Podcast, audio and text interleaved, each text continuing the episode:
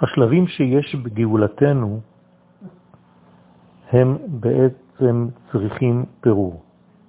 השאלה היא, אף על פי שהקמנו מדינה, הרי בפועל לכאורה איננו עצמאים ממש, איננו משוחררים לגמרי משעבוד מלכויות, מהשפעת אה, מעצמות זרות. תשובה, המהר"ל זצ"ל מגדיר את מציאות הגאולה על פי שלושה יסודות. קודם כל שהעם מקובץ יחד בארצו, שהוא עצמאי וחי בארץ בעצמאות, והגלות היא בהיעדר היסודות הללו. כלומר, המצב היום של יהדות חוץ לארץ הוא מצב גלותי. המצב של יהודי ארץ ישראל הוא מצב גאולי, למרות שהוא לא במצב של גאולה שלמה, אף על פי כן זו התחלתה דגאולה. כשהעם מפוזר, משועבד ואינו גר בביתו, אומר המהר"ל בנצח ישראל פרק א' עמוד ט', יש מצב גלותי של חושך. לכן בתקופה שלנו אנחנו נמצאים במצב ביניים ביחס לגאולה.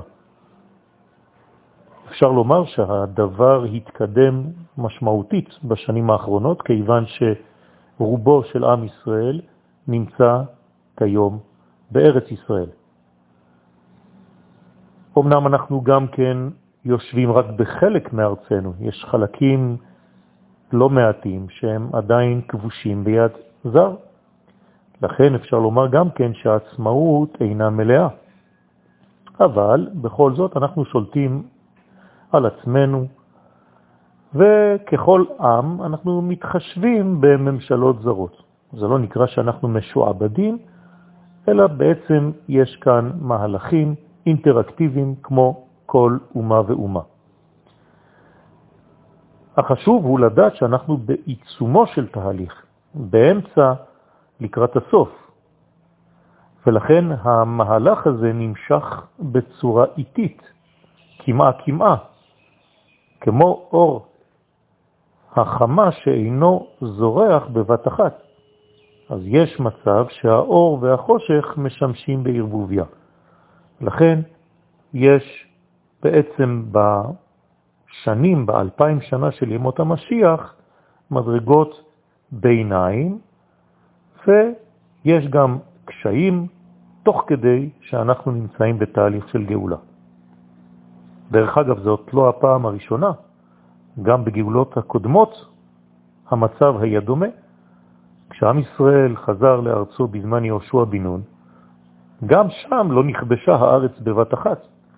לקח לא פחות מאשר 14 שנים כדי לכבוש ולחלק את ארץ ישראל. גם לאחר מכן, כשהארץ כבר נשארה בחלקים מרובים שהיו עדיין צריכים לרשת אותם. יהושע י"ג, אפשר לראות את זה. כלומר, היו גויים רבים שנשארו בתוך נחלות השבטים, והיה צורך להילחם גם באותם גויים. בתקופת השופטים היו תלאות, היו צרות. גויים השתלטו על ישראל, כבשו חלקים מהארץ, עד שבימי שמשון הייתה הארץ נתונה למעשה לשלטון הפלישתים. כלומר, יש מציאות של הגויים בסמיכות לעם ישראל.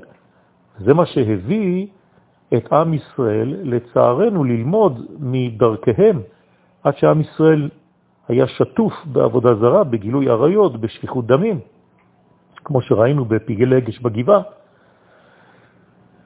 רק מאות שנים לאחר מכן, לאחר שנכנסנו לארץ ישראל בימי דוד ושלמה, הפכנו לממלכה עצמאית השולטת, כן, באזור נרחב של הארץ, וגם כן הולכת בדרכי התורה. בגאולה השנייה, שהייתה בימי עזרא ונחמיה, כשבאנו מגלות בבל ובנינו את בית המקדש השני, היו גם כן קשיים גדולים, והגאולה לא באה בבת אחת. לאחר שניתן הרישיון לעלות לארץ ולבנות את בית המקדש, שלחו הגויים שישבו בארץ כתבי סתנה אל כל מלכי פרס שבאותה תקופה. אפשר לראות את זה בעזרה פרק ד', פסוק ו', והעבודה של בית המקדש הופסקה. רק לאחר 14 שנים, לא פחות מזה, שווה וחודשה העבודה. אפשר לראות רש"י במקום בעזרה פרק א', פסוק א'. כלומר שתקופת הבנייה הייתה רצופה באיומים ובטרור. וזמן רב לאחר עליית זרובבל, עדיין היינו נאלצים לשמור על חומות ירושלים יומם ולילה. כלומר, באחת ידו עשה מלאכה, ואחת מחזקת השלח. אומרים לנו חכמים בנחמיה ד' שהיינו צריכים להגן על עצמנו, מצד אחד היינו בונים, מצד שני היה לנו נשק כדי להגן על עצמנו מכל ההתקפות. גם כשבית המקדש עמד כבר על תילו וירושלים נבנתה, עדיין לא הייתה לנו עצמאות, היינו תחת שלטון מלכות פרס. ואחר כך תחת מלכות יוון. רק 200 שנה לאחר מכן, כשהגיעו החשמונאים, אז זכינו למלכות עצמאית. נראה שזו הסיבה שעזרא ונחמיה לא קבעו גם כן את יום טוב על גאולת הבית השני, כיוון שראו שאין עצמאות. רק בזמן החשמונאים, כשזכינו לעצמאות, נקבעה לדורות השמחה של חנוכה, שבחג הזה חזרה מלכות לישראל יתר על 200 שנה, אנחנו זוכרים את דברי הרמב"ם בהלכות חנוכה ג'. אפשר לומר שחג החנוכה של אותה תקופה היה כאין יום העצמאות בתקופת בית שני. היום, ברוך השם, החלה התעוררות גדולה לגאולה. אנחנו ראינו את זה בתחילת המאה הקודמת, 1900, עם יסוד המושבות, 1930 וכו'. המושבות הראשונות, גם אם היו עליות לפני כן, הגאון מווילנה והתלמידים שלו, אבל היו אלו הודעות, אה, עליות, סליחה, של יחידים. כלומר, יסוד המושבות שימש בסיס להקמה המדינה העתידית. והתהליך הזה נמשך מאז בקיבוץ גלויות ובהתחזקות המדינה כמעה כמעה. במלחמת ששת הימים כבר זכינו לחלקים נוספים מארץ הקודש. זכינו גם לירושלים, וצריך להזכיר כאן שגם בימי יהושע עדיין ירושלים הייתה ביד היבוסי ולא הייתה בידינו. זאת אומרת שיש לנו היום יתרון על מה שהיה שם.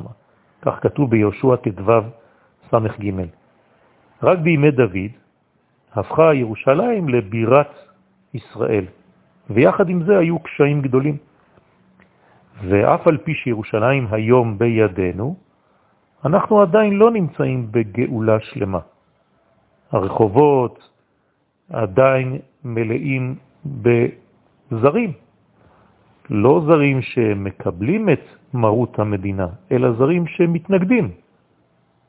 אין לנו אחיזה היום עדיין כמו שצריך בהר הבית, לכן המצב אכן עגום. ובכל זאת אנחנו יודעים ומאמינים שהכל מגיע בשלבים. הר הבית גם כן יופיע בשלב מסוים בהדר קודשו, ואנחנו נזכה גם כן לראות את בית המקדש השלישי שקם על תילו. כמובן שזה תלוי בהתחזקותו של עם ישראל יותר ויותר על במת ההיסטוריה ובמקומו כאן בארץ הקודש. אנחנו מחזקים את ההתיישבות, את המלכות, את הממלכה, את הממשלה, והיום טרם הגיעה, הבשילה השעה לבנות את בית המקדש.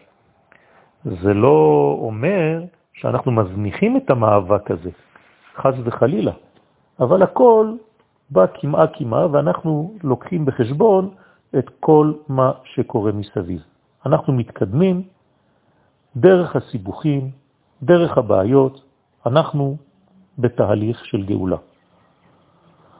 כמובן שיבואו טוענים ובאו ועדיין באים ואומרים שאי אפשר לומר על מה שמתרחש בתקופה שלנו שזו גאולה. למה? כי הרמב"ם, למשל, כותב שדברים אלו לא ידע אדם איך יהיו עד שיהיו. כך אומר בהלכות מלאכים י"ב. משום כך, טוענים אותם הטוענים, שאנחנו לא יכולים לדעת אם המאורעות של היום הם שייכים לגאולה או לא. שוב פעם, הרמב"ם כותב שלא נדע עד שיהיו, וכאן צריך דיוק. כלומר, ברגע שהדברים יהיו, אז כן נדע. ועכשיו הדברים כבר נעשים. אז אנחנו לא יכולים להתכחש למציאות העומדת אל מול עינינו. בימינו הדבר קם וכבר נודע וכבר היה, ואי אפשר להיות עיוור ולומר שדבר לא קרה לעם ישראל עם הקמת המדינה, עם קיבוץ הגלויות לתוכה. אז היו אנשים שבעקבות חורבן אה, כל המסכות, כן, שהיו בזמננו, אם זה בגירוש האנשים מגוש קטיב, שאמרו אולי צריך לבטל את יום העצמאות, לפחות באותה שנה, באותו זמן. אז אנחנו אומרים שחז וחלילה לא היה ולא יהיה. בוודאי שיש לבכות על מה שקרה בגוש קטיף. אנחנו מברכים דיין האמת על אובדן גוש קטיף וגם על דברים שהיו לפני כן, אבל לבכות ביום העצמאות זה ממש להיות כפוי טובה כלפי ריבונו של עולם. אם אתה רוצה לבכות, ויש מקום לבכות, אז יש לנו יום אחר בשנה, תשעה באב, כדי לבכות על כל החורבנות, על כל החסרונות. אבל ביום העצמאות אנחנו חייבים להיות בשמחה, בהכרת הטוב. אחרים טוענים בכיוון הפוך. הם מציעים לבטל את נוסח התפילה של נחם בתשעה באב, שהרי אנחנו עכשיו כבר בירושלים הבנויה, אז אה, אי אפשר לומר שהעיר אבלה וחרבה ובזויה ושוממה, אז לדעת אותם אנשים מן הצד השני אין כבר מקום לנוסח הזה, מאז שקיבלנו את ירושלים לידינו במלחמת ששת הימים. וברוך השם אנחנו רואים שירושלים הולכת ונבנית ומתרחבת, ואנחנו רואים שגם היום יש על מה להתאבל בירושלים. אז גם על אלה אנחנו עונים לא נכון. על הר הבית, על העיר העתיקה, על כל המקומות שעדיין לא מכילים יהודים. ברוב חלקיה, בכל, ברוב אה, הישיבות שלה שנחרבו ושלא צמחו מחדש. אם כן, ישנה מסקנה שעולה מכל מה שאמרנו עד כאן, שאנחנו צריכים מצד אחד לדעת לסמוח ולהודות על מה שיש, מצד שני, גם לדעת לכאוב ולהצטער על מה שעדיין חסר. ואין שום סתירה בדבר. האור והחושך משמשים בערבוביה, עשינו את הכורך בפסח, שבעצם הכורך זה גם מצד אחד מצה, רמז לגאולה, מצד שני מרור, שזה רמז לגלות. אז איך אנחנו אוכלים סנדוויץ' שעשוי גם מגאולה וגם מגלות ביחד? זה בדיוק מה שאנחנו אומרים כאן.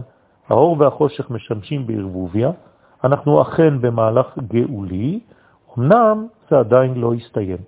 האור אינו מבטל את כל החושך, וגם החושך אינו מעמעם את כל האור שכבר זורח.